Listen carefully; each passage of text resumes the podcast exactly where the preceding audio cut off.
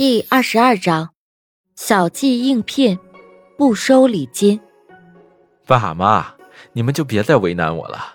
以灵对我来说是无价的，对于你们来说自然也是无价的。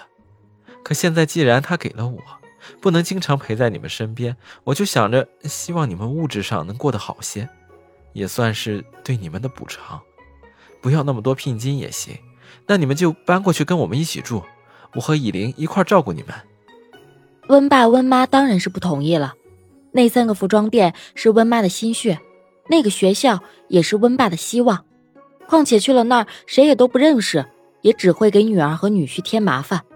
就只有应允了那八千八百八十八万的聘金，其他的聘礼是说什么都不肯收了。在那儿的几天，温以玲带着秦深去他的小学、初中还有高中的学校。每一个母校都有一段美好的回忆。小学时，一下课就跟同学们跳皮绳，和同学们打打闹闹；初中就是上课下课都跟同学们聊着帅哥，每次放了学也都要去操场上看看男同学打篮球，实在是帅呆了。只有高中最乏味，不早恋，不喜欢谁，只是学习。也是在这个高中，他遇到了他。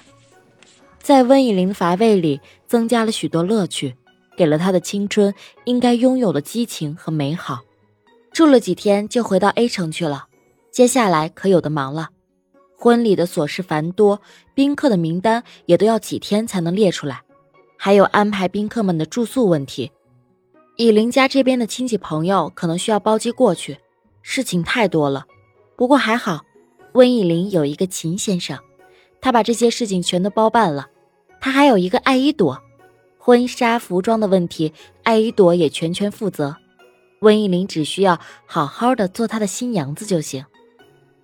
回到家的第二天，家里就来了两位客人，他们是秦深公司签约的代言人，今天是请他们来家里坐坐，因为听说他们也是以玲家乡的，万一认识呢？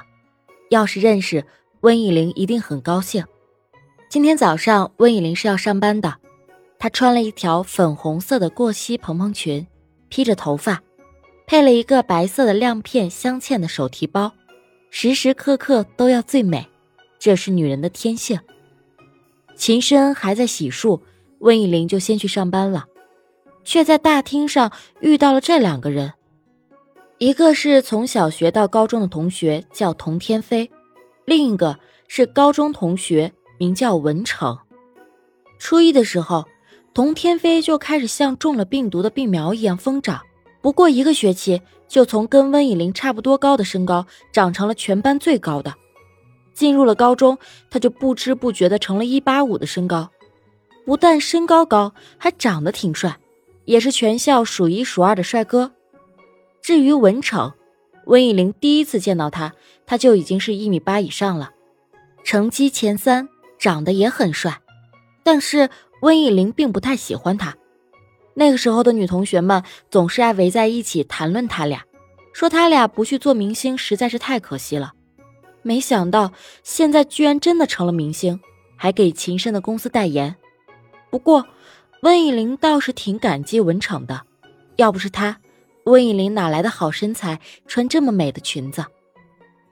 温以玲在高二的时候都还是一个微胖的女孩子，最胖的时候。到过一百多斤，她也想像那些女孩子一样身材那么好，可以穿短裤、穿裙子。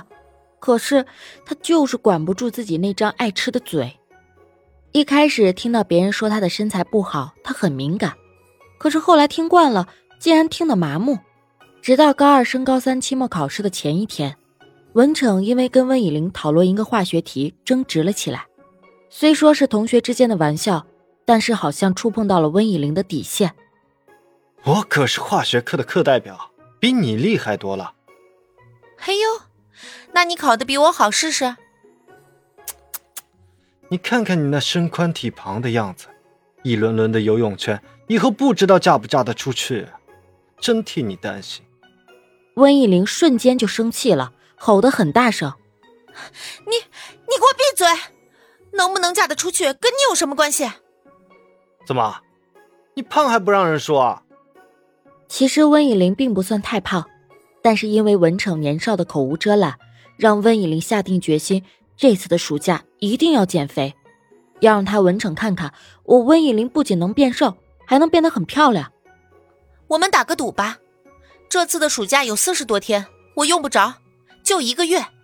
要是我减肥到九十六斤以下，你当众给我道歉。好啊，那要是你捡不到呢？随你处置。你们，到时候你们要是有空，就都来啊，当个证人。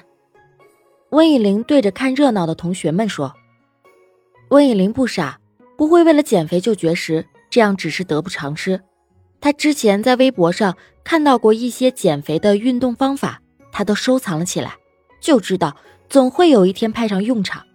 结果，她就真的瘦到了九十六斤以下，九十四斤，还送给他两斤呢。就在他们约定在一个篮球场见面，一个同学带着秤，显得公平些。”那天有十几个同学来，还有几个跟他一起约在篮球场打球的球友。道歉吧。文成犹豫了半天，才硬生生的憋出了句对不起。温以玲也不是得理不饶人的人，听到一句对不起，他已经很知足了，就没有再为难他。后来温以玲也再没有理过他。现在再见到他，对他的厌恶也冲淡了不少，几乎没有了。人啊。总要学会放下的。童天飞、文成，你们怎么在这儿？温妹妹，你怎么在这？不管了，来给哥抱抱，哥想死你了。童天飞二话不说就抱住了温以玲。哎，天天弟，我可不想你。温以玲把童天飞推开。秦深是个醋坛子，要是让他看到这一幕，后果不堪设想啊！啊，这是我家呀。你们该不会是来找我的吧？你你家，你结婚了？你就是那个传说中的情夫嘞？嗯，应该没错。温以玲点点头。你个死肥子，结婚都不带跟哥说一句的。童天飞就是这样，画风总能随意的自由变换。哼，婚礼一定请你来，行了吧？此时秦深已经下来了。妹夫啊，童天飞先看到了他。谁是你妹夫啊？你可别跟着自来熟。温以玲反驳，她可从来没有承认过她是童天飞的妹妹。对于这个姐弟和兄妹的关系，他们俩这十多年、二十年来也没有争出个结果。小季，你们认识啊？啊，童天飞从小学到高中一直都是我同学，文成是我的高中同学。哟，秦总。好久不见，文成说：“好久不见，原来你们真的认识啊！听说你们也是宁氏的，就猜你们可能会跟我夫人认识。妹夫啊，我可跟温妹妹认识了差不多二十来年了，感情很深啊！你可别欺负她，否则我饶不了你。”玩笑归玩笑，童天飞还是要站在温以玲的一边，给她一座靠山，这可不是客气。认识了这么多年，又有这么多年没有见，现在见面真的是有一种亲人的感觉。好，不过我不会给你这个机会的。最近秦深听到这句话，真是听了无数遍，但是说出这句话都是真心的对温以玲好的，能有那么多人爱他，秦深也很欣慰。但是秦深是不会给他们收拾他的机会的，因为他有信心，只要温以玲不负。他定不弃。哎呀，快要迟到了，我得走了。你们聊吧，以后有空请我吃饭。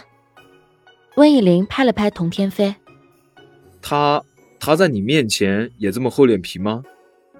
秦深摇摇头。快走吧，开慢点安全第一。啊，知道了，拜拜。秦深吩咐刘叔给他们两个倒了杯咖啡。对于这次的宣传片。你们有什么想法吗？秦深问。其实我觉得之前拍的都是激情的、速度的，这次啊，可以拍个温暖的。咱俩怎么温暖？文成问，问的不无道理。他只是想好好的跟童天飞做朋友，不想做基友。这可把童天飞给难住了。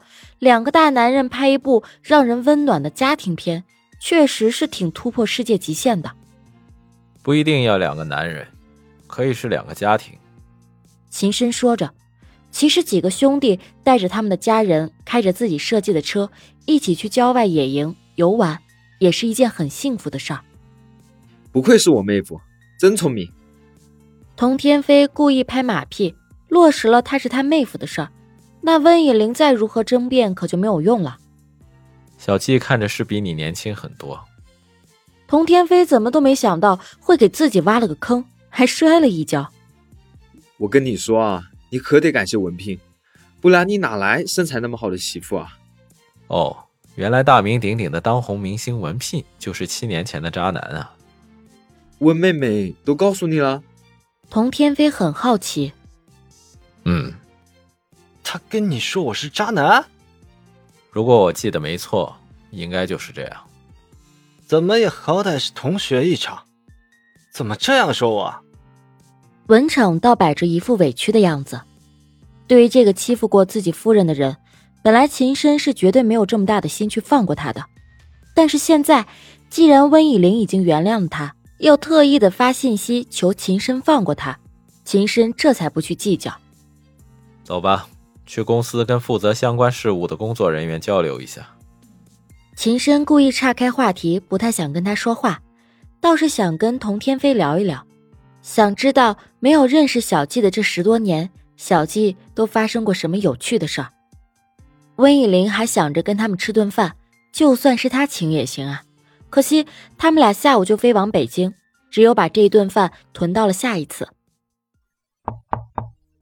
老大。应聘的人到了。刚开始，温以玲的下属叫他温总，怎么听怎么的别扭。回忆起来，秦牧他们叫秦深老大，不如也让他的下属叫他老大，这样显得不起眼，也更有亲和力。好，你叫他们进来吧。温以玲嘴里含着一个棒棒糖，坐在旋转椅上，背对着他们。八个人站成一排，他们逐一介绍了自己，还有专业经历。温以玲对员工的要求只有三点：一是真正的喜欢这份工作；二是行为举止、穿着打扮要得体；三是能跟同事和平相处，不心怀鬼胎。